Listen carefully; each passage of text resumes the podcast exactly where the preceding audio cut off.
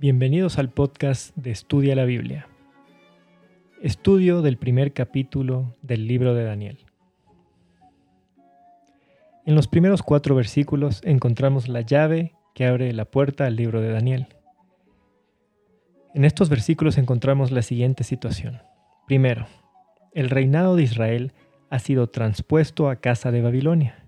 Segundo, el rey de Judá ha sido destronado y llevado cautivo. Tercero, la casa de Dios o santuario ha sido saqueado y posteriormente destruido por Babilonia. Y cuarto, el pueblo se encuentra cautivo en Babilonia. El resto del libro de Daniel tiene que ver con la restauración de estos cuatro puntos. Es por este motivo que decimos que los primeros cuatro versículos son una llave para los demás capítulos del libro. El capítulo segundo es la primera línea profética y trata sobre la restauración del reino. El capítulo séptimo es la segunda línea profética y trata sobre la restauración del rey. Los capítulos octavo y noveno son la tercera línea profética y tratan sobre la restauración del santuario. Los capítulos 10, 11 y 12 son la cuarta línea profética y tratan sobre la restauración del pueblo. El resto de los capítulos del libro, el tercero, cuarto, quinto y sexto, son historias que de igual manera tienen un carácter histórico y profético, y por lo tanto sirven como profecías de eventos futuros. En los versículos 3 y 4 también tenemos la orden del rey Nabucodonosor de Babilonia a Aspenaz el jefe de los eunucos. Y la orden es de traer a su corte a los príncipes de Israel que no tuviesen defecto alguno. La razón por la que este detalle es mencionado en la introducción del libro de Daniel es porque se está haciendo referencia a la profecía de Isaías 39, versículo 7, profecía que brevemente hemos ya analizado en la introducción al libro de Daniel. Es decir, Daniel 1, versículo 3 es el cumplimiento de esta profecía. De esto debemos aprender que el más mínimo detalle escrito en la Biblia tiene un motivo. Un periodo de prueba con tiempo. A continuación vamos a analizar que el rey de Babilonia siguió el método de Dios de tiempo, prueba y examen. Tiempo, prueba y examen.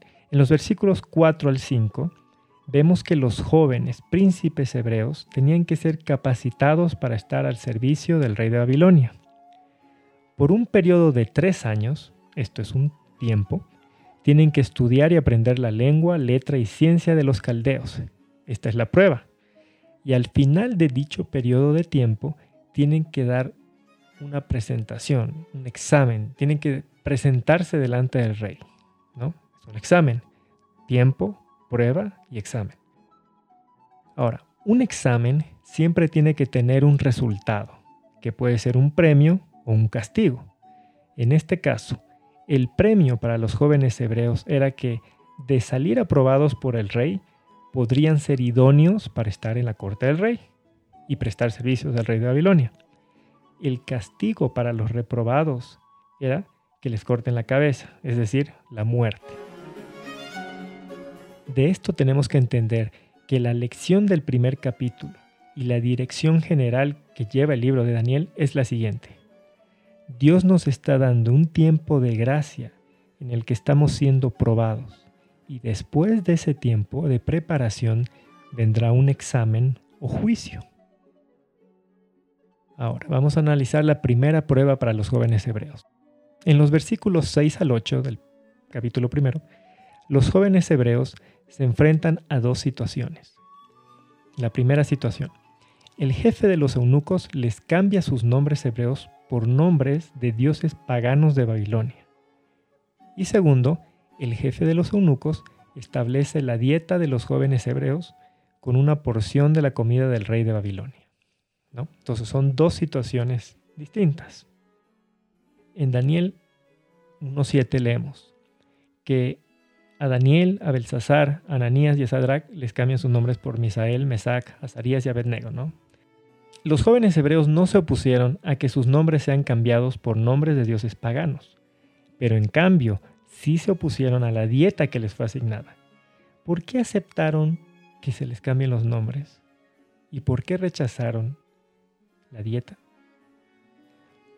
Porque, como se puede apreciar a lo largo de todo el libro de Daniel, estos jóvenes hebreos estudiaban diligentemente las Sagradas Escrituras para determinar todas y cada una de las decisiones de su vida, es decir, vivían de toda palabra que sale de la boca de Dios, pues la Biblia era para ellos la única norma de vida. Y resulta que en la Biblia no encontramos absolutamente ninguna prohibición de Dios acerca de usar nombres paganos. Por eso, los jóvenes hebreos no se opusieron a que sus nombres sean cambiados por deidades paganas. Otro ejemplo de esto lo tenemos con los meses del calendario bíblico.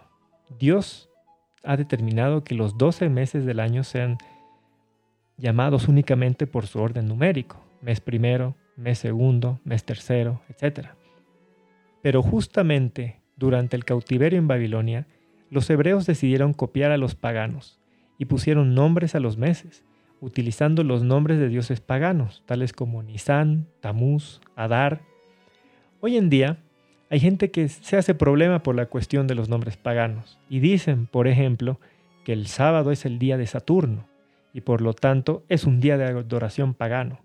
Sin embargo, en el cuarto mandamiento, Dios nos manda santificar el séptimo día de la semana, día que los hombres pusieron el nombre de sábado, pero que Dios no le puso ese nombre. Así, el séptimo día tenga un nombre pagano puesto por los hombres, sigue siendo un día santo, de acuerdo a Génesis 2, versículo 3 y Éxodo 20, versículo 11.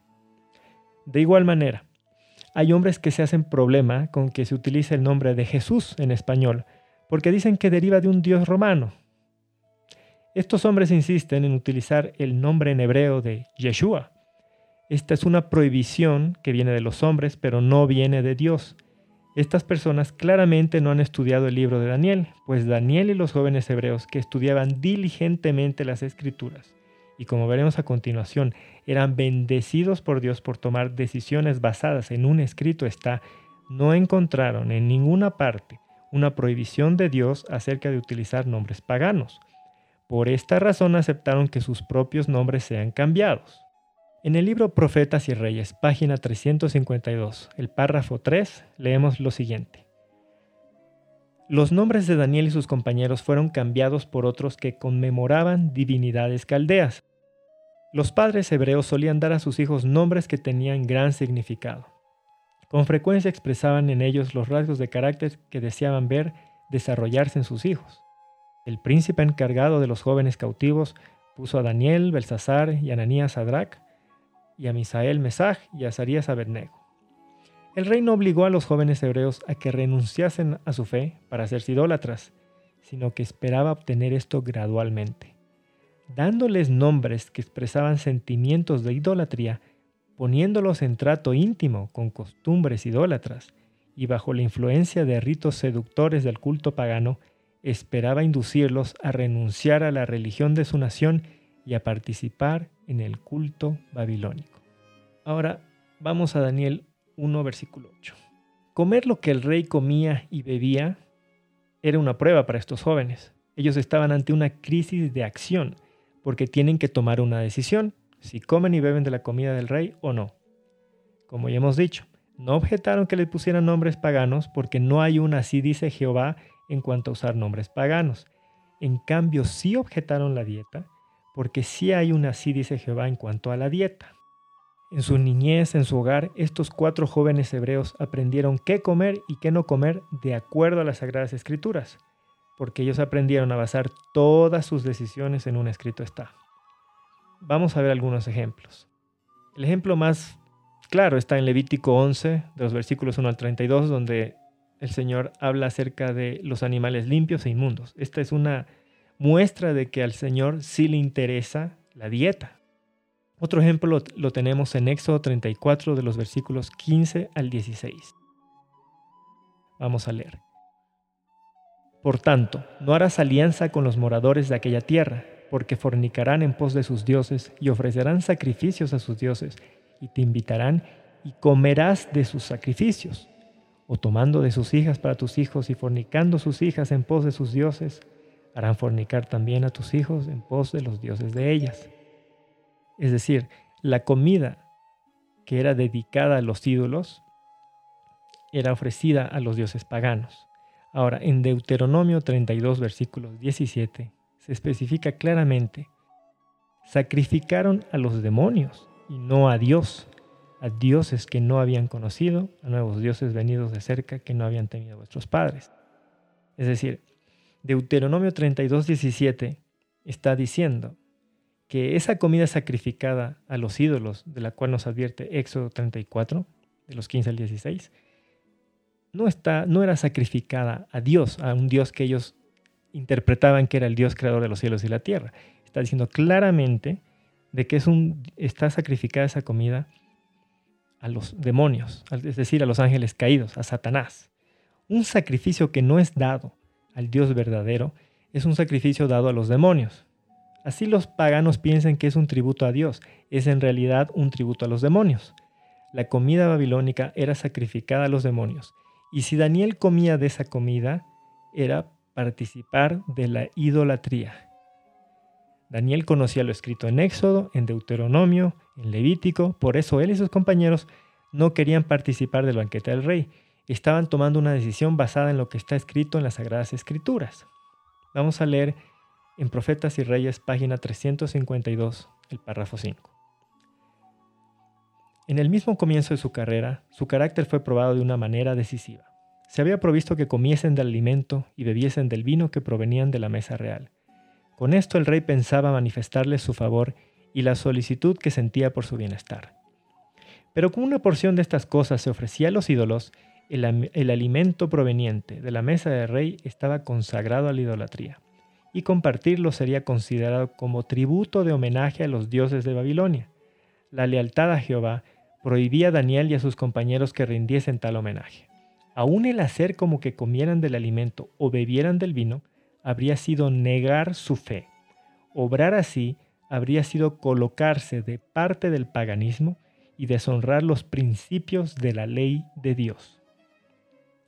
Es importante porque en este párrafo se nos menciona que, haciendo referencia a lo que está escrito en Daniel 1.8, que solo una porción del banquete era sacrificado a los ídolos. Es decir, no todo el banquete. Entonces, si ellos querían buscar una excusa para comer de ese banquete, ellos pueden haber dicho, bueno, no comamos la porción que está dedicada a los ídolos, comamos de esta otra parte que no está. Hay mucha gente que dice que porque Daniel era y los hebreos eran vegetarianos, que ellos no comieron porque... Pero en ninguna parte de la Biblia dice que, que aquí solo había carne, ¿no? O sea, no dice que, una eh, que era un alimento carnívoro, que, que no había frutas, que no había verduras. De ser así, ellos pudieran haber dicho, bueno, no comemos la carne, pero comemos las verduras y las frutas. Pero eso no está escrito. Ellos no comieron del banquete porque una porción era sacrificada a los ídolos y ellos consideraron que participar de ese banquete era participar de la idolatría. ¿Qué más pudieron haber razonado estos jóvenes hebreos en medio de esa corte imperial de Babilonia? Podrían haber considerado que, mm, ¿qué pasa si no comemos de la comida y, se ofende el rey? y nos manda a cortar la cabeza, porque en ese tiempo así funcionaba la monarquía. El rey tenía la autoridad de que cualquier cosa que les agrada le podía matar. ¿no? Ellos pudieron haber razonado así, pudieron haber razonado dicho, no, pues o sea, nos, nos conviene, aunque sea como está escrito en el, en el Profetas y Reyes, podemos hacer como que comemos, en realidad no comemos, pero ellos no, no pusieron excusa, no se dieron al miedo, no se pusieron a pensar, uy, no se va a ofender, nada de eso. Lo único que ellos no querían ofender era a Dios. Y tal como este, hemos leído, obrar así habría sido colocarse de parte del paganismo, y deshonrar los principios de la ley de Dios. Ellos tenían el honor de Dios por encima del honor del rey y de su propio honor. Estas acciones de los jóvenes hebreos hoy en día podrían verse como fanatismo, radicalismo o hasta legalismo de parte de mucha gente que sin embargo corre tras costumbres paganas como la Navidad, el Día de la Madre, la Pascua, etcétera, etcétera. ¿no? Cosas que vienen de la Biblia, eso es, uh, no, eso es fanatismo, eso es radical, eso es legalismo. Pero sin embargo, ahí está el arbolito de Navidad, ¿no? Una costumbre que, que no les interesa de dónde viene, pero eso no, para ellos no es fanatismo, eso es, le llaman cultura, ¿no? Sin embargo, más adelante veremos cómo Dios premia la actitud y la lealtad de estos jóvenes hebreos que prefirieron honrar a Dios antes que honrar a dioses paganos. Tenemos que también meditar un poco en el hecho de que Daniel y los hebreos estaban cautivos en Babilonia como consecuencia de un pecado. Es decir, ¿por qué fue llevado Israel cautivo a Babilonia en primer lugar? Vamos a leer en Profetas y Reyes la página 311, párrafo 1 en adelante. Durante los primeros años del reinado de Joaquín, fueron dadas muchas advertencias referente a la condenación que se acercaba. Estaba por cumplirse la palabra que expresara el Señor por los profetas. La potencia siria, que desde el norte había ejercido durante mucho tiempo la supremacía, no iba a gobernar ya las naciones. Por el sur, Egipto, en cuyo poder el rey de Judá había puesto en vano su confianza, iba a ser puesto pronto decididamente en jaque. En forma completamente inesperada, una nueva potencia mundial, el imperio babilónico, se levantaba hacia el este y con presteza iba sobrepujando todas las otras naciones. Dentro de pocos y cortos años, el rey de Babilonia iba a ser usado como instrumento de la ira de Dios sobre el impenitente Judá. Una y otra vez, Jerusalén iba a quedar rodeada y en ella entrarían los ejércitos sitiadores de Nabucodonosor. Una compañía tras otra, compuestas al principio de poca gente, pero más tarde de millares y decenas de millares de cautivos, iban a ser llevados a la tierra de Sinar, para morar allí en destierro forzoso. Joaquín y Sedequías, esos reyes judíos, iban a ser por turno vasallos del gobernante babilónico. Y cada uno a su vez se iba a rebelar.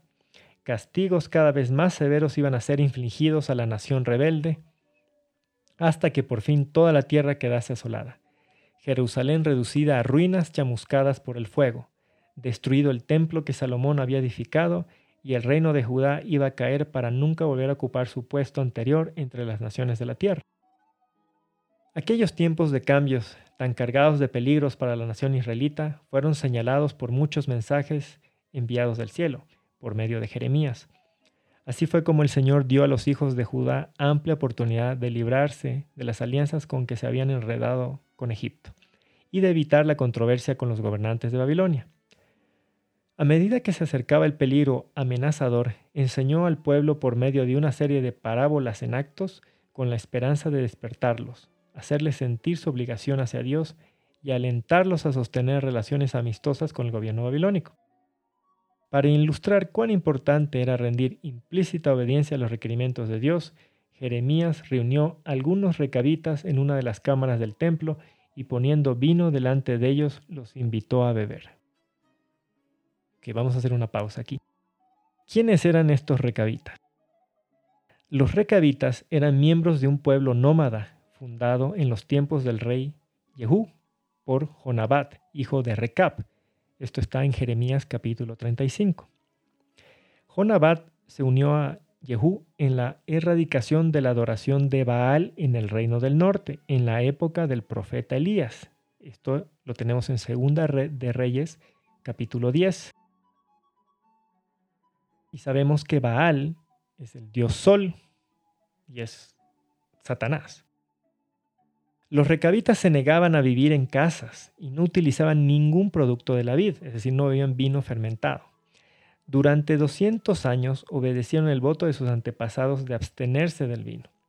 Mientras que el resto de la nación judía quebrantaba su pacto con Dios, esta gente permanecía leal a su compromiso. Dios le dijo a Jeremías que tentara a los recabitas con vino para mostrar su entrega y consagración, pues Dios sabía que estos hombres no romperían su voto. Vamos a continuar con la lectura en Profetas y Reyes, página 312, desde el párrafo 2. Para ilustrar cuán importante era rendir implícita obediencia a los requerimientos de Dios, Jeremías reunió algunos recabitas en una de las cámaras del templo y poniendo vino delante de ellos los invitó a beber. Como era de esperar, le contestaron con reprensiones y negándose en absoluto a beber. Declararon firmemente los recabitas, no beberemos vino, porque Jonadab, hijo de Recab, nuestro padre, nos mandó diciendo, no beberéis jamás vino vosotros ni vuestros hijos. Y fue palabra de Jehová a Jeremías diciendo, Así ha dicho Jehová de los ejércitos, Dios de Israel, Ve y di a los varones de Judá y a los moradores de Jerusalén, ¿no recibiréis instrucción para obedecer a mis palabras? Fue firme la palabra de Jonadab, hijo de Recab, el cual mandó a sus hijos que no bebiesen vino, y no lo han bebido hasta hoy por obedecer el mandato de su padre. Jeremías 35, versículos 6, 12 al 14. Con esto Dios procuraba poner en agudo contraste la obediencia de los recabitas con la desobediencia y rebelión de su pueblo. Los recabitas habían obedecido a la orden de su padre y se negaban a transgredirla. Pero los hombres de Judá no habían escuchado las palabras de Jehová y en consecuencia habían de sufrir sus más severos castigos. Declaró el Señor, Y yo os he hablado a vosotros, madrugando y hablando, y no me habéis oído. Y envié a vosotros a todos mis siervos los profetas, madrugando, y enviándolos a decir, Tornaos ahora cada uno de su mal camino y enmendad vuestras obras, y no vayáis tras dioses ajenos para servirles, y viviréis en la tierra que di a vosotros y a vuestros padres. Mas no inclinasteis vuestro oído, ni me oísteis. Ciertamente los hijos de Jonadab, hijo de Recab, tuvieron por firme el mandamiento que les dio su padre, mas este pueblo no me ha obedecido. Por tanto, así ha dicho Jehová Dios de los ejércitos, Dios de Israel, He aquí, traeré yo sobre Judá y sobre todos los moradores de Jerusalén todo el mal contra ellos he hablado, porque les hablé y no oyeron, llámelos y no han respondido. Cuando los corazones de los hombres estén enternecidos y subyugados por la influencia constreñidora del Espíritu Santo, escucharán los consejos. Pero cuando se desvían de la amonestación al punto de endurecer su corazón, el Señor permite que los conduzcan otras influencias, al rehusar la verdad, aceptan la mentira, que resulta en una trampa para destruirlos. Dios había suplicado a los de Judá que no le provocasen a ira, pero no le habían escuchado. Finalmente pronunció la sentencia contra ellos. Iban a ser llevados cautivos a Babilonia. Los caldeos serían empleados como instrumento por medio del cual Dios iba a castigar a su pueblo desobediente. Los sufrimientos de los hombres de Judá iban a ser proporcionales a la luz que habían tenido y a las amonestaciones que habían despreciado y rechazado. Durante mucho tiempo Dios había demorado sus castigos, pero ahora su desagrado iba a caer sobre ellos como un último esfuerzo para detenerlos en su carrera impía. Sobre la casa de los recabitas fue pronunciada una bendición perdurable. El profeta declaró, porque obedecisteis al mandamiento de Jonadab vuestro padre, y guardasteis todos sus mandamientos, e hicisteis conforme a todas las cosas que os mandó.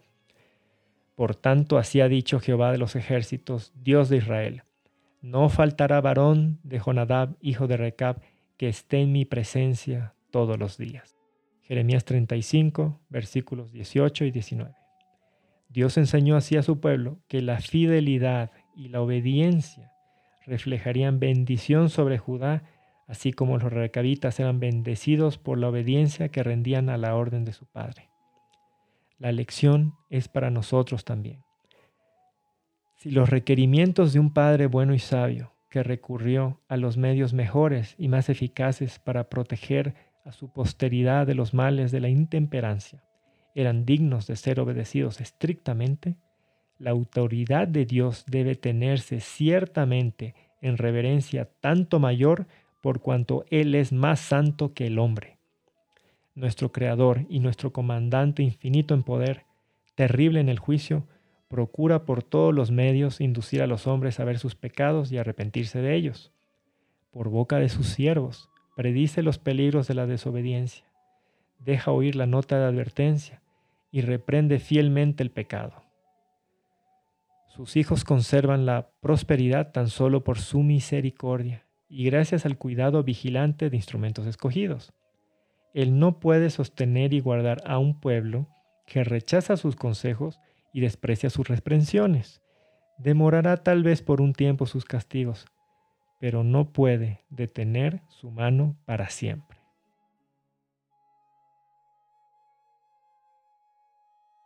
Vamos a leer ahora en el libro Testimonios para la Iglesia, volumen 4, en la página 175, párrafo 1.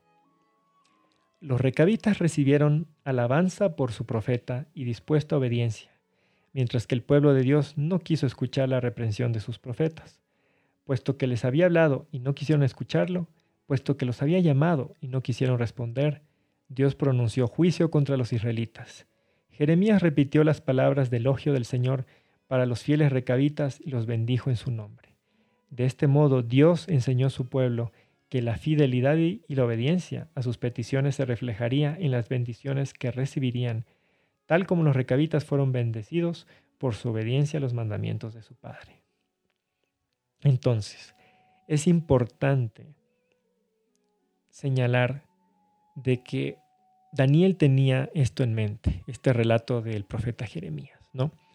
De que antes de que ellos sean llevados en cautiverio a Babilonia, el profeta llama a este pueblo de los recabitas y les presenta una prueba, una prueba de temperancia, una prueba de obediencia, pues su padre les había dicho que no beban vino. Y ellos, generación tras generación, honraron ese mandamiento de su padre. Y sin embargo, los israelitas que tenían el mandamiento de nuestro Padre Celestial, del Creador, del gran legislador, ellos daban rienda suelta al apetito pervertido. No obedecían las leyes ni morales, ni las leyes de salud, ni las leyes que rigen nuestro cuerpo. Entonces, Daniel se propuso obedecer las leyes de salud, que encontró en la Biblia, en la palabra de Dios, y decidió ser temperante. Decidió pedirle a Dios el don de la temperancia y decidió ponerlo en práctica, desarrollarlo. Y la primer prueba que él tuvo fue una prueba sobre temperancia, una prueba que tenía que ver con la dieta. Entonces es algo que debería hacernos meditar un poco acerca de qué tan importante será para Dios el asunto de la dieta. Obviamente en el campo de la santificación, no estamos hablando en el campo de la justificación. Otro punto que debemos enfatizar es que comer comida sacrificada a los ídolos es pecado. Vamos a leer en el libro de Hechos de los Apóstoles, en la página 161, el párrafo 1. En este párrafo Elena G. de White está relatando el primer concilio cristiano que se celebró en Jerusalén. Haciendo un breve resumen de este concilio, la gran disputa que había entre los nuevos conversos cristianos era si debían observar la ley ceremonial, particularmente, específicamente, la cuestión de la circuncisión. Es importante eh, darnos cuenta de que aquí no estaba en disputa la ley moral, no estaba en disputa si tenían que obedecer el decálogo, si tenían que obedecer el cuarto mandamiento, si tenían que obedecer el primero o el séptimo. El conflicto estaba en la ley ceremonial, porque hay mucha gente que dice que la ley es la Torá, Entonces, en el libro Hechos de los Apóstoles, página 161, el primer párrafo, leemos lo siguiente. En este caso, Santiago parece haber sido escogido para anunciar la decisión a la cual había llegado el concilio. Su sentencia fue que la ley ceremonial y especialmente el rito de la circuncisión no debía imponerse a los gentiles, ni aún recomendarse. Santiago trató de grabar en la mente de sus hermanos el hecho de que, al convertirse a Dios, los gentiles habían hecho un gran cambio en sus vidas y que debía ejercerse mucha prudencia para no molestarlos con dudosas y confusas cuestiones de menor importancia, no fuera que se desanimaran en seguir a Cristo. Es decir, en el primer concilio cristiano se decidió que no se debía molestar a los conversos con cosas de menor importancia, que no fueran importantes para la salvación, como el rito de la circuncisión y obviamente la ley ceremonial, pues la ley ceremonial era simplemente el Evangelio en símbolos. Por lo tanto, lo que era símbolo, con la muerte de Cristo quedó clavado en la cruz. No así la ley moral. Es decir, no matarás, no cometerás adulterio, honra a tu padre, a tu madre. Eso no son símbolos. Esto no es un ritual. Esto es una ley moral. Tiene que ver con qué es pecado y qué no es pecado. Ahora, lleva un cordero a un altar y sacrifícalo. Eso no es una ley moral, es un rito, es una ley ceremonial. Entonces hay, hay que hacer una diferencia porque Dios hace una diferencia. Hay una ley que él escribió con su dedo, la ley moral, y una ley que fue escrita con el dedo de Moisés, la ley ceremonial. Hay una ley que fue colocada dentro del arca sagrada, la ley moral, y una ley que no fue colocada en el arca, la ley ceremonial. En este primer concilio cristiano no estaba en duda si se debía ordenar a los conversos gentiles que guarden la ley moral. Eso sería una locura. ¿Cómo, cómo ¿cómo podemos decir, cómo si, cuál apóstol hubiese, se hubiese atrevido a abolir la ley moral y decir que no, que ya no se debe guardar el sábado, que ya se puede robar, que se puede mentir, que se puede ser idólatra? Eso nunca estuvo en disputa. Lo que tenemos que decirles a los, a los gentiles que, que se circunciden, que agarren el 14 de Aviv, sacrifiquen un cordero, que lleven un cordero allá al templo de Jerusalén, ese templo que va a ser destruido por la, por la profecía, que el mismo Señor Jesús dijo que no quedará piedra sobre piedra. ¿Eso debían hacer los apóstoles? No. Entonces, ese era, ese era el gran conflicto. ¿Qué hacemos con la ley ceremonial? Esteban fue el primero que tuvo el valor de decir que esa ley fue quedó clavada en la cruz. ¿Y qué pasó? Lo apedrearon. Entonces el Señor que hizo suscitó a Pablo, el apóstol de los gentiles, y solo es necesario leer cualquiera de sus epístolas para entender que la ley ceremonial fue clavada en la cruz. Ahora, Como ya hemos leído, no se debía molestar a los gentiles con la ley ceremonial, nada concerniente a la ley ceremonial, ni las fiestas ni los sábados ceremoniales. Sin embargo, había algo que sí era de gran importancia. Continuemos con la lectura. Hechos de los Apóstoles, página 161, el párrafo 2. Los conversos gentiles, sin embargo, debían abandonar las costumbres inconsecuentes con los principios del cristianismo. Los apóstoles y ancianos convinieron por lo tanto en pedir a los gentiles por carta que se abstuvieran de los alimentos ofrecidos a los ídolos, de fornicación, de lo estrangulado y de sangre. Debía instárselos a guardar los mandamientos y a vivir una vida santa. Debía asegurárseles también que los que habían declarado obligatoria la circuncisión no estaban autorizados por los apóstoles para hacerlo. Ok. ¿Por qué es importante hacer énfasis en esto? Porque mucha gente puede decir, bueno, lo de la dieta, eso es del Antiguo Testamento. Bueno, pero eh, que comer alimentos sacrificados a los ídolos, eso es del Antiguo Testamento, estamos bajo el nuevo pacto. No, señores. Solo tenemos que leer en el primer concilio cristiano. Vamos a leer en la Biblia, Hechos 15, versículo 20. En vez de eso, escribámosle que no coman nada que se haya contaminado por haber sido ofrecido a los ídolos, que no cometan ninguna clase de pecado sexual, que no coman carne de animales que hayan sido estrangulados, ni coman sangre. Hechos 15, versículo 20, esto es Nuevo Testamento, esto es después de Cristo, Estos son los apóstoles, primer concilio cristiano, una decisión tomada por el Espíritu Santo, donde se nos da una restricción en cuanto a la dieta. La misma orden, el mismo, la misma ley moral, la misma ley de salud que obedeció Daniel en el, primer, en el capítulo primero, la tenemos aquí. ¿Por qué? Porque una ley moral, Dios de Dios es eterna. La ley moral de Dios es eterna, no, no, no tiene principio, no tiene fin, no cambia. La ley ceremonial, aquello que era un símbolo de Cristo, eso sí tuvo un principio y tuvo un final.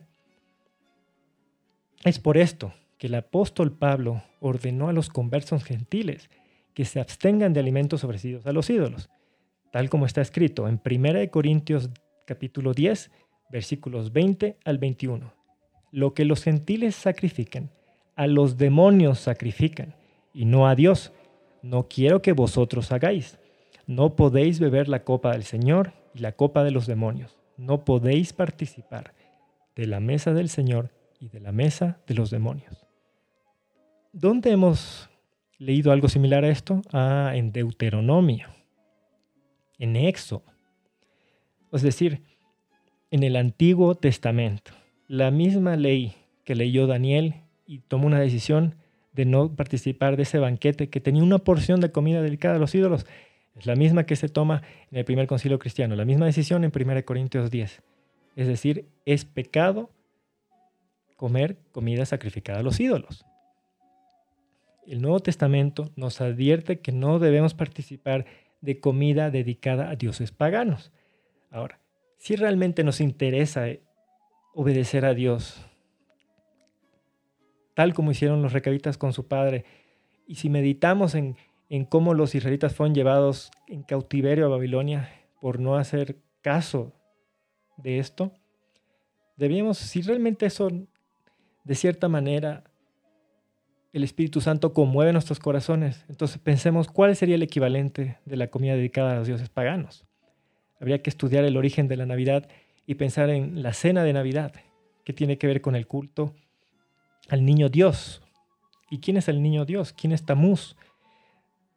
¿Qué hay de el almuerzo, la cena el Día de la Madre, el culto a Semiramis, el Día de los Difuntos, Halloween, la Semana Santa, etcétera, etcétera. Todos estos, estos, estas fiestas, estas celebraciones que tienen su origen pagano, que tienen un adorno de cristianismo, todo esto es el equivalente de nuestros días a la prueba que tuvieron que pasar Daniel y sus compañeros en Babilonia. Para nosotros esto puede parecer extremo, exagerado, fanático, pero claramente para Dios fue una muestra de lealtad, como veremos a continuación. No solo Daniel decidió no participar del banquete de la comida del rey, él también decidió no tomar el vino fermentado, es decir, no, no beber alcohol. Daniel y sus compañeros no estaban prohibidos de beber el vino fermentado, ya que el vino fermentado era excluido solamente a la clase sacerdotal, y ni Daniel y sus compañeros eran descendientes de Leví, o sea, no eran levitas. Vamos a ver cuál es la razón por la cual prefirieron beber agua en vez de vino fermentado. Vamos a leer en Profetas y Reyes, página 353, párrafo 1. Tampoco podían correr el riesgo que representaba el efecto enervador de lujo y disipación sobre el desarrollo físico, mental y espiritual. Conocían la historia de Nadab y Abiú, cuya intemperancia, así como los resultados que había tenido, describían los pergaminos del Pentateuco. Sabían que sus propias facultades físicas y mentales quedarían perjudicadas por el consumo de vino. Nuevamente, la decisión de los jóvenes hebreos está basada en un escrito está.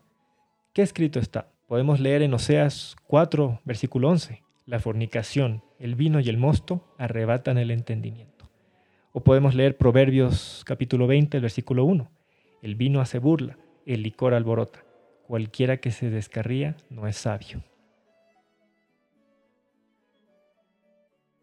Es decir, los jóvenes hebreos, cualquier cosa que se metían por la boca, ya sea comida o bebida, ellos tomaban en cuenta ¿qué efecto va a tener en mi desarrollo físico, mental y espiritual? Porque todo está conectado. Si yo veo alcohol que me va a afectar mi capacidad de discernimiento y de tomar decisiones, el momento de hacer lo correcto, de lo incorrecto, de, de obedecer la ley o quebrantar la ley de Dios, entonces claramente tengo que tener cuidado acerca de aquello que yo consumo. Eso fue lo que razonaron Daniel. Es por eso que no tomaron el vino, porque no querían emborracharse y dejar sus facultades mentales, su capacidad de, la voluntad, de la decisión de hacer lo correcto versus lo incorrecto. No querían dejar eso perjudicar sus facultades físicas, mentales y espirituales. Ellos tenían en cuenta que la temperancia era un don sobrenatural. Ellos sabían que por naturaleza el ser humano es intemperante, por eso nos agrada todo aquello que es malo para nosotros. Continuemos la lectura en Profetas y Reyes, página 353, el párrafo 2.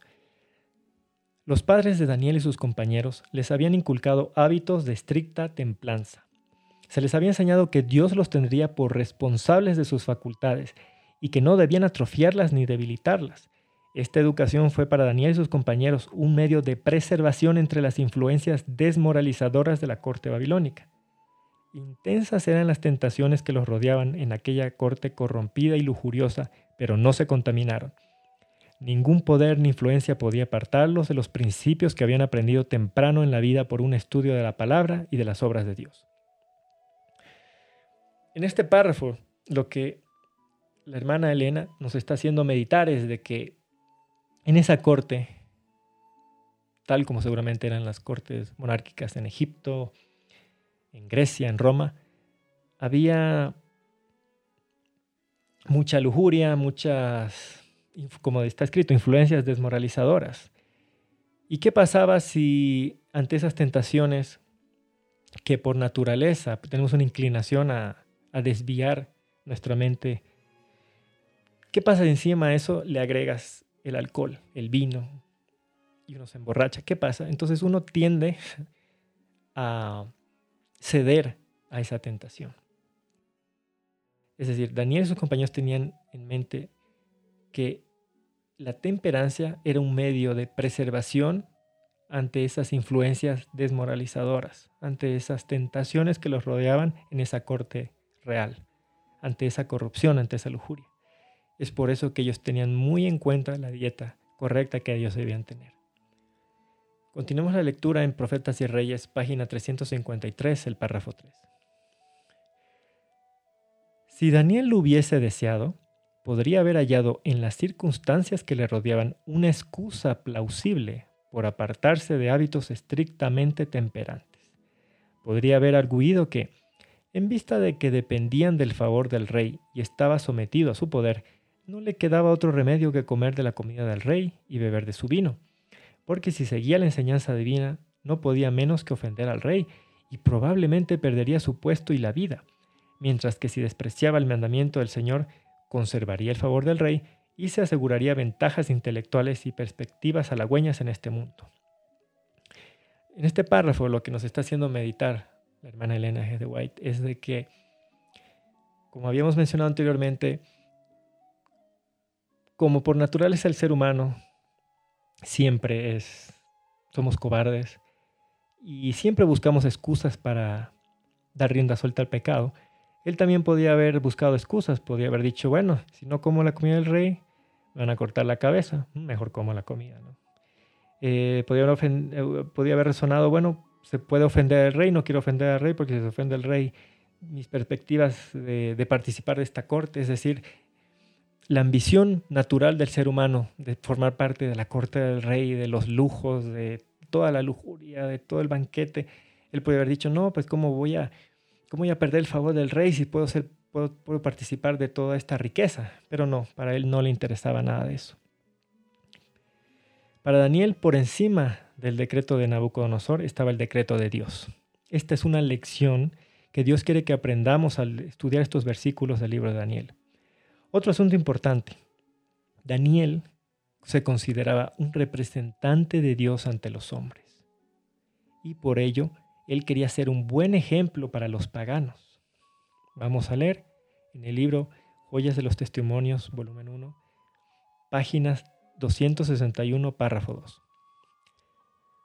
Las amonestaciones y reprensiones no se dan a los que yerran entre los adventistas porque su vida sea más censurable que la de los profesos cristianos de las iglesias nominales, ni porque su ejemplo, sus actos sean peores que los de los adventistas que no quieren prestar obediencias a los requisitos de la ley de Dios, sino porque tienen gran luz y porque su profesión de fe han asumido la posición de pueblo especial y escogido de Dios y llevan la ley de Dios escrita en su corazón.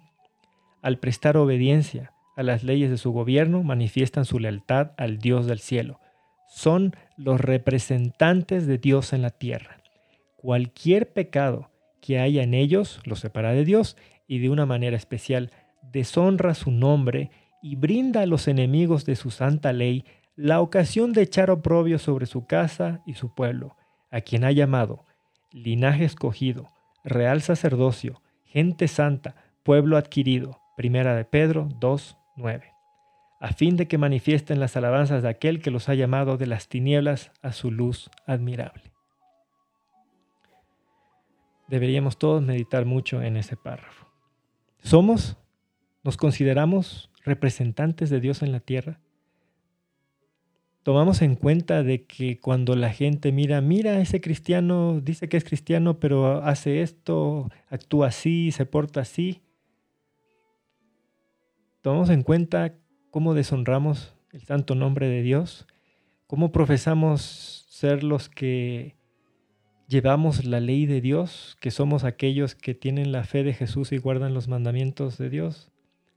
¿Será que tomamos eso en cuenta cada vez que tomamos una decisión? Habría que meditar en eso. Ahora, en Daniel 1, versículo 9, tenemos el resultado de esta prueba que tuvieron los jóvenes hebreos. ¿no? Se, enfrentaron a dos, se enfrentaron a dos circunstancias. Dijimos que primero les cambiaron los nombres por dioses paganos aceptaron, no se quejaron, y luego cuando les dieron la dieta que tenían que tener, ellos objetaron. ¿Por qué lo hicieron? Porque lo primero no estaba prohibido por Dios y lo segundo sí había una restricción de Dios. Entonces ellos basaron su decisión en un escrito está. Aquí vemos que al ponernos bajo un escrito está, Dios nos concede gracia con la gente que está alrededor de nosotros. Dios premia la lealtad a su palabra. Cuando el hombre obra de acuerdo con lo que Dios establece en su palabra, Dios mueve a otros para que obren a nuestro favor. Está escrito, Proverbios 21, versículo 1. Como los repartimientos de las aguas, así está el corazón del rey en la mano de Jehová, a todo lo que quiere lo inclina. Está escrito. En el versículo 10 tenemos que Daniel hace la petición a Aspenaz, el jefe de los eunucos. Y el jefe de los eunucos al principio no quiso aceptar el pedido de Daniel, pues él tenía bien claro que a la persona que no se sometía a las órdenes del rey Nabucodonosor, el rey le volaba la cabeza. Entonces, cuando Daniel objeta comer lo del banquete del rey, Aspenaz se asusta y dice, no, porque esto nos puede poner en peligro a los dos, ¿no? Pero en el versículo 11 vemos que como el jefe de los eunucos no acepta, Daniel va al guarda Melzar, es decir, al jefe del jefe de los eunucos. Y en los versículos 2 al 13, Daniel le hace una propuesta al jefe del jefe de los eunucos. Y es interesante, presten atención, el método que utiliza Daniel. Le dice, prueba lo que Dios dice en su palabra por un tiempo, 10 días. Le dice, prueba, en 10 días danos de comer legumbres y agua. Es decir, tenemos un periodo de prueba con tiempo. Al final de dicho periodo le dice que compare, que haga un examen, ¿no? Compara nuestros rostros con aquellos que comen de la comida del rey. Y el tercer punto es haz, con tus siervos según veas. Es decir, esta es la ejecución del resultado del examen. Entonces, tenemos prueba con tiempo, el examen y luego el resultado del examen. Prueba lo que Dios dice en su palabra. Por 10 días, danos de comer legumbres y agua. Luego, examen. Compara nuestros rostros con los que comen la comida del rey. Y finalmente, haz. Ejecuta el resultado del examen. Haz con tus siervos según veas. En el versículo 14 vemos que Melzar consintió y los va a poner a prueba. Es decir, Dios movió el corazón de Melzar para que acepte darles de comer legumbres y agua a los jóvenes hebreos. Dios movió el corazón de los hombres. ¿Por qué? Porque quería premiar la lealtad de Daniel. En el versículo 15 vemos que al cabo de 10 días viene el examen y los muchachos salen aprobados, pues tenían los rostros más nutridos. Ese es el compara, ¿no? Al cabo de 10 días. En el versículo 16 está la ejecución del resultado del examen.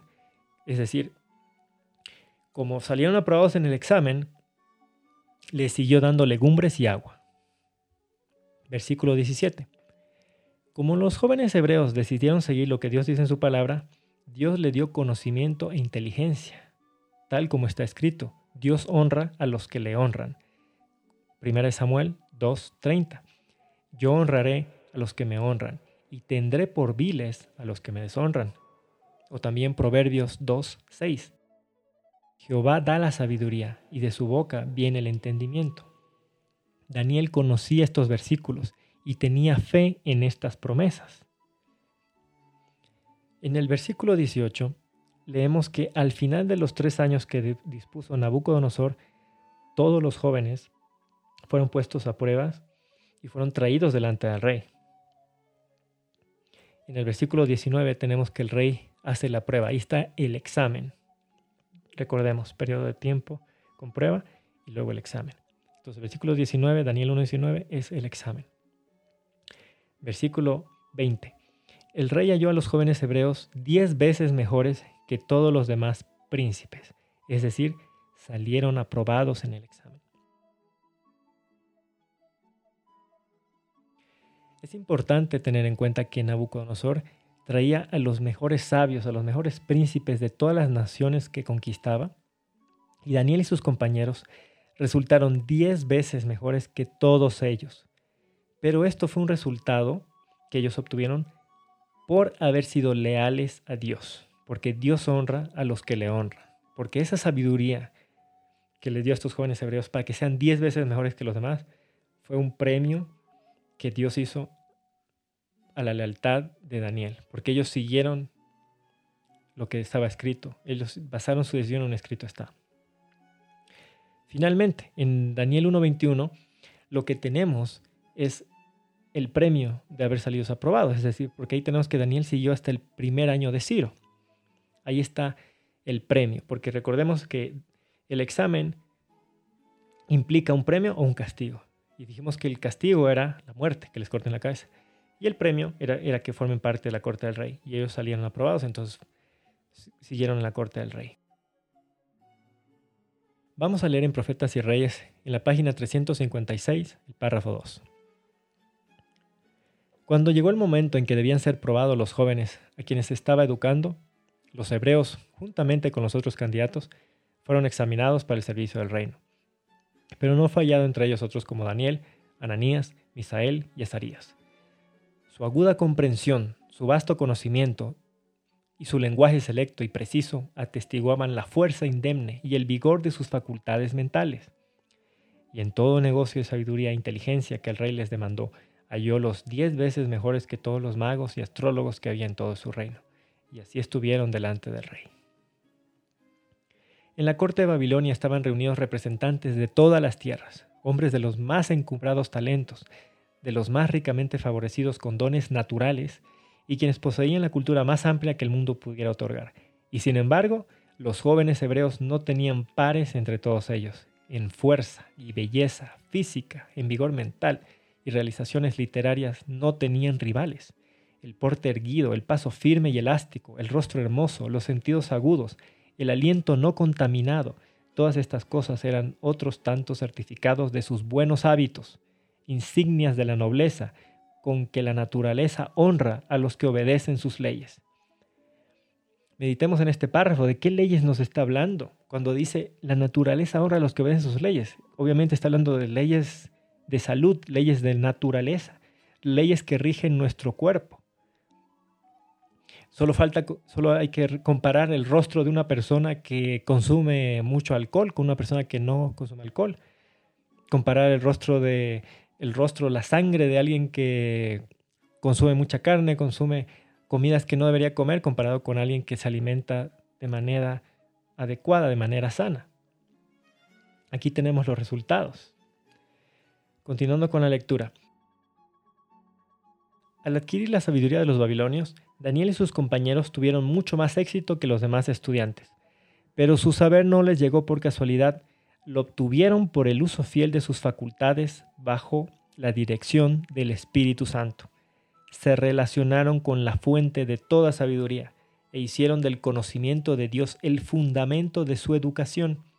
Con fe, oraron por sabiduría y vivieron de acuerdo con sus oraciones. Se colocaron donde Dios podía bendecirlos, evitaron lo que habría debilitado sus facultades, aprovecharon toda oportunidad de familiarizarse con todos los ramos del saber, siguieron las reglas de la vida que no podían menos que darles fuerza intelectual. Procuraron adquirir conocimiento con un propósito, el de poder honrar a Dios. Comprendían que a fin de destacarse como representantes de la religión verdadera en medio de las falsas religiones del paganismo, necesitaban tener un intelecto claro y perfeccionar un carácter cristiano. Y Dios mismo fue su maestro. Orando constantemente, estudiando concienzudamente y manteniéndose en relación con el invisible, anduvieron con Dios como lo hizo Enoch. En cualquier ramo de trabajo, el verdadero éxito no es el resultado de la casualidad ni del destino. Es el desarrollo de las providencias de Dios la recompensa de la fe y de la discreción, de la virtud y de la perseverancia. Las bellas cualidades mentales, un tono moral elevado, no son resultado de la casualidad. Dios da las oportunidades. El éxito depende del uso que se haga de ellas. Mientras Dios obraba en Daniel y sus compañeros, el querer como el hacer por su buena voluntad, como está escrito en Filipenses 2.13, ellos obraban su propia salvación. En esto se revela cómo obra el principio divino de cooperación, sin la cual no puede alcanzarse verdadero éxito. De nada vale el esfuerzo humano sin el poder divino. Y sin el esfuerzo humano, el divino no tiene utilidad para muchos. Para que la gracia de Dios no sea impartida, debemos hacer nuestra parte. Su gracia nos es dada para obrar en nosotros el querer y el hacer, nunca para reemplazar nuestro esfuerzo. Así como el Señor cooperó con Daniel y sus compañeros, cooperará con todos los que se esfuercen por hacer su voluntad. Mediante el impartimiento de su espíritu, fortalecerá todo propósito fiel, toda resolución noble. Los que anden en la senda de la obediencia encontrarán muchos obstáculos. Pueden ligarlos al mundo influencias poderosas y sutiles, pero el Señor puede inutilizar todo agente que obre para derrotar a sus escogidos. En su fuerza pueden ellos vencer toda tentación y toda dificultad. Dios puso a Daniel y a sus compañeros en relación con los grandes de Babilonia a fin de que en medio de una nación idólatra representasen su carácter. ¿Cómo pudieron ellos hacerse idóneos para un puesto de tanta confianza y honor? Fue la fidelidad en las cosas pequeñas lo que dio carácter a toda su vida.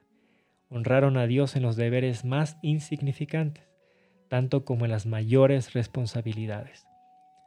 Así como Dios llamó a Daniel para que testificase por él en Babilonia, nos llama hoy a nosotros para que seamos sus testigos en el mundo, tanto en los asuntos menores como en los mayores de la vida, desea que revelemos a los hombres los principios de su reino. Muchos están aguardando que se les dé algo grande para hacer mientras desperdician diariamente las oportunidades que tienen de ser fieles a Dios. Diariamente dejan de cumplir con todo el corazón los deberes pequeños de la vida, mientras aguardan alguna obra grande en la cual podrían ejercer los importantes talentos que creen tener y así satisfacer sus anhelos ambiciosos, van transcurriendo los días. Es muy importante meditar en estos párrafos que estamos leyendo. Cuando dice acerca de nosotros que profesamos ser los el pueblo de Dios, dice que estamos aguardando hacer algo grande, algo grande, el gran, el fuerte pregón, estamos aguardando hacer caminar como santos ángeles perfectos en la tierra y sin embargo diariamente dejamos de cumplir con cosas pequeñas que nos parecen insignificantes. A lo mejor lavar los platos, a lo mejor ayudar tendiendo la cama, desde el simple hecho de tender la cama, agarrar una escoba y barrer. Esas cosas nos parecen insignificantes, quizás hasta humillantes, pero sin embargo deberíamos tener claro que nuestro Señor Jesús, cuando vino a esta tierra y revistió su divinidad y humanidad, Él no, no tuvo ningún problema en lavar platos, en agarrar una escoba y barrer. Sin embargo, para nosotros, seres humanos caídos y depravados, para nosotros sí hiere nuestro inflado orgullo el hacer estas cosas. Y diariamente dejamos pasar deberes que debemos cumplir, porque lo que queremos es ir a predicar, ir a dar una escuela sabática, hacer cosas que según nosotros ahí se va a ver nuestros grandes talentos de elocuencia, de conocimiento, de sabiduría. Pero si dejamos pasar cosas pequeñas, deberes pequeños en la vida, esperamos que Dios nos dé responsabilidades mayores. Eso es lo que este párrafo nos está haciendo meditar. Porque dice, mientras aguardan alguna obra grande en la cual podrían ejercer los importantes talentos que creen tener y así satisfacer sus anhelos ambiciosos, van transcurriendo los días. ¿Cuáles son esos anhelos ambiciosos? Claro, es que si me ven barriendo, nadie va a decir, uy, qué bien barre ese, cristiano. Pero en cambio, si me ven predicando con un terno, con una Biblia en la mano, van a decir, uy, qué gran cristiano que es ese hombre. Pero Dios no ve de la misma manera que el hombre ve. Podemos engañar a los hombres, pero no a Dios. Y Dios ve nuestros corazones. Continuemos con la lectura. En la vida del verdadero cristiano no hay cosas que no sean esenciales. A la vista del omnipotente, todo deber es importante. El Señor mide con exactitud toda posibilidad de servir. Las capacidades que no se usan se tienen en cuenta tanto como las que se usan. Seremos juzgados por lo que debiéramos haber hecho y no hicimos porque no usamos nuestras facultades para glorificar a Dios. Un carácter noble no es el resultado de la casualidad, no se debe a favores o dones especiales de la providencia, es el resultado de la disciplina propia de la sujeción de la naturaleza inferior a la superior, de la entrega del yo al servicio de Dios y de los hombres. Por la fidelidad que los jóvenes hebreos manifestaron hacia los principios de temperancia, Dios habla a los jóvenes de hoy. Se necesitan hombres que, como Daniel, serán activos y audaces para la causa del bien. Se necesitan corazones puros, manos fuertes, valor intrépido, porque la guerra entre el vicio y la virtud exige una vigilancia incesante. Satanás se presenta a toda alma con tentaciones que asumen muchas formas seductoras en lo que respecta a la satisfacción del apetito.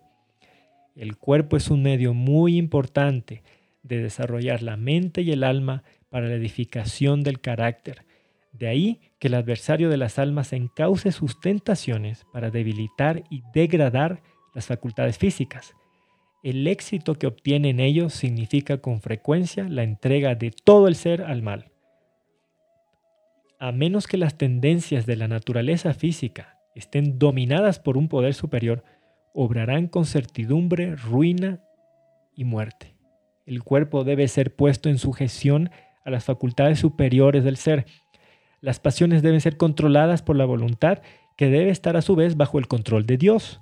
La facultad regia de la razón, santificada por la gracia divina, debe regir la vida. Es chistoso, ¿no? Porque un, dicho humano, un dicho mundano del mundo es de que sigue tu corazón, ¿no? Pero aquí no, no se nos dice sigue tu corazón, se nos dice que la facultad regia de la razón, santificada por la gracia divina, debe regir la vida. Continuando con la lectura. El poder intelectual el vigor físico, la longevidad dependen de las leyes inmutables. Voy a hacer otra pausa. Ley inmutable es ley que no cambia, que no varía, que es eterna, que no tiene principio y no tiene fin. Y estamos hablando de leyes que rigen nuestro cuerpo, porque está hablando de poder intelectual, vigor físico, longevidad. Entonces estamos hablando de leyes de la salud, leyes que rigen nuestro cuerpo. Y estamos leyendo que a esas leyes, ¿cómo les llama? Leyes inmutables, no cambian. No es cosa del Antiguo Testamento, no era algo que fue dado a los judíos, es algo que es para todos los hombres que quieren ponerse del lado de Dios. Para todos los hombres que toman en cuenta de que quieren ser templo del Espíritu Santo. Continuando con la lectura. Mediante la obediencia a esas leyes, el hombre puede ser vencedor de sí mismo, vencedor de sus propias inclinaciones, vencedor de principados y potestades, de los gobernadores de estas tinieblas y de las malicias espirituales en los aires. Efesios 6:12. En todo este párrafo es muy importante que la hermana Elena nos habla de la condición natural del ser humano.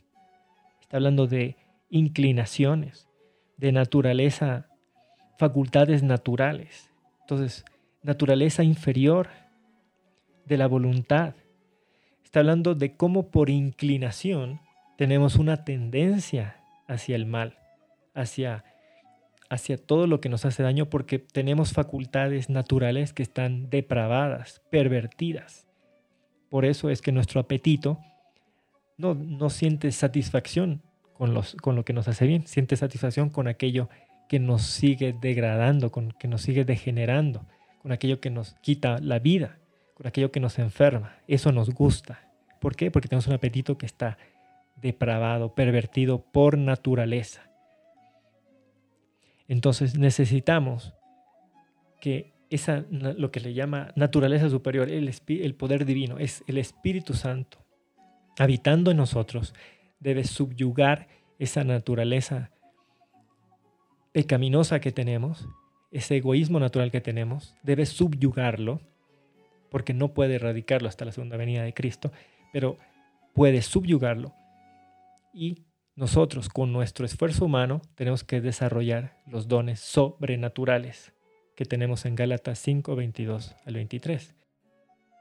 El amor, la paz, la paciencia, la humildad, el dominio propio, la temperancia. Porque todo esto que estamos hablando en un enfoque especial es la temperancia, el dominio propio.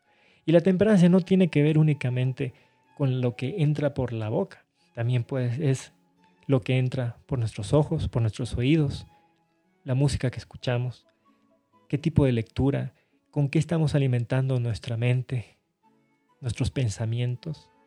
Eso afecta también nuestra vida espiritual. La temperancia incluye no solo lo, que comemos, lo que nos alimentamos, lo que vemos, incluye todo. Continuamos la lectura con Profetas y Reyes, página 359, el párrafo 3. Los notables hebreos fueron hombres de pasiones como las nuestras, y no obstante, las influencias seductoras de la corte babilónica permanecieron firmes, porque confiaban en una fuerza infinita. En ellos una nación pagana contempló una ilustración de la bondad y beneficencia de Dios, así como del amor de Cristo.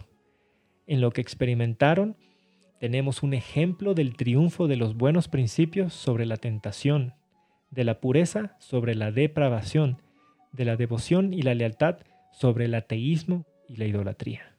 Los jóvenes de hoy pueden tener el espíritu que dominó a Daniel, pueden sacar fuerza de la misma fuente poseer el mismo poder de dominio propio y revelar la misma gracia en su vida, aun en circunstancias tan desfavorables como las que predominaban entonces, aunque rodeados por tentaciones a satisfacer sus apetitos, especialmente en nuestras grandes ciudades, donde resulta fácil y atrayente toda complacencia sensual, pueden permanecer por la gracia de Dios firmes en su propósito de honrar a Dios mediante una determinación enérgica y una vigilancia constante, pueden resistir toda tentación que asalte el alma. Pero solo podrá alcanzar la victoria el que resuelva hacer el bien por el bien mismo. Hagamos una pausa. ¿Qué significa hacer el bien por el bien mismo? Quiere decir que es muy diferente que una persona decida eh, de aquí en adelante no voy a comer carne porque así voy a pasar el juicio. De aquí en adelante no voy a comer carne porque así soy justificado, así Dios me acepta. Es diferente a hacer el bien por el bien mismo. Es diferente a alimentarse sano porque yo sé que eso es una ley de salud, es algo que tiene que ver con, con mi propia salud, porque es lo que Dios agrada, porque es lo que me va a hacer bien a mí. Eso es hacer el bien por el bien mismo. Es diferente a no voy a comer carne porque al grupo religioso al que voy está prohibido. No voy a comer carne porque así voy a pasar el juicio, porque así voy a recibir la lluvia tardía. O sea, una cosa es obedecer por obligación, por amor al premio o por temor al castigo. Eso es una obediencia servil. A hacer el bien por el bien mismo, como un resultado de estar siendo justificados en virtud de una obediencia ajena, la de Cristo como hombre. Esto es lo que Dios aprecia. Dios no aprecia al que se priva de comer carne o de tomar alcohol porque piensa que esto lo hace aceptable ante Dios o lo hace mejor que los demás hombres que sí comen carne y beben alcohol. Alimentarse correctamente es un principio y al igual que la fe y el amor, la temperancia es un don que no es natural en el ser humano. Por lo tanto, debe ser implantado por Dios Espíritu Santo para que pueda tener algún valor para Dios. Para concluir el estudio del primer capítulo del libro de Daniel, tenemos que tomar en cuenta de que estamos hablando de la Babilonia terrenal y el Israel terrenal, que la Babilonia terrenal llevó cautivo al Israel terrenal. el rey Nabucodonosor echó por tierra el santuario terrenal y dejó entonces de haber ministerio sacerdotal terrenal. Por ende, si no hay sacerdocio, si no hay santuario, el pueblo no puede tener aceptación, ni perdón, ni Espíritu Santo como agente regenerador. Si no hay Espíritu Santo como agente regenerador habitando en el ser humano, el hombre no puede tener los frutos de Galatas 5, 22 al 23, solo obras de la carne. Esto es muy importante, porque hoy en día ya no es la Babilonia de Nabucodonosor, es la Babilonia espiritual la que ha echado por tierra al santuario celestial, el verdadero. Y ahora el pueblo de Dios está sin aceptación o justificación, sin perdón y sin Espíritu Santo habitante, porque no hay lluvia temprana. Por lo tanto, en el pueblo no hay frutos del Espíritu, sino obras de la carne. Y es por eso que eso es exactamente lo que vemos en todos los que profesan ser cristianos. El pueblo de Dios hoy día sigue cautivo en Babilonia. La diferencia es que está cautivo sin darse cuenta de ello. El, el Israel moderno, espiritual, como le quieren llamar, vive en una burbuja que muy pronto va a explotar. Quisiera terminar leyendo el libro Profetas y Reyes en la página 307, el párrafo 1, donde dice claramente, el asolamiento de Jerusalén en los tiempos de Jeremías es una solemne advertencia para el Israel moderno. Pues hay un límite más allá del cual los juicios de Jehová no pueden demorarse. El asolamiento de Jerusalén en los tiempos de Jeremías es una solemne advertencia para el Israel moderno de que los consejos, las amonestaciones dadas por instrumentos escogidos no pueden despreciarse con impunidad. No debemos menospreciar estos consejos de Dios en el primer capítulo de Daniel. debemos mirar a nuestro alrededor y darnos cuenta que el pueblo de Dios está cautivo en Babilonia espiritual. El mundo entero está bebiendo los vinos de Babilonia, tal y como está escrito en Apocalipsis 14, 8. Dice, todas las naciones habían bebido del vino de la furia de su fornicación. No dice algunas naciones, no dice todas las naciones menos los adventistas. Dice, todas las naciones han bebido del vino de Babilonia. El pueblo de Dios está cautivo en la doctrina del cuerno pequeño. Espero que este estudio pueda servir para que todos meditemos acerca de los consejos y las demostraciones que tenemos en la palabra de Dios. Que Dios los bendiga.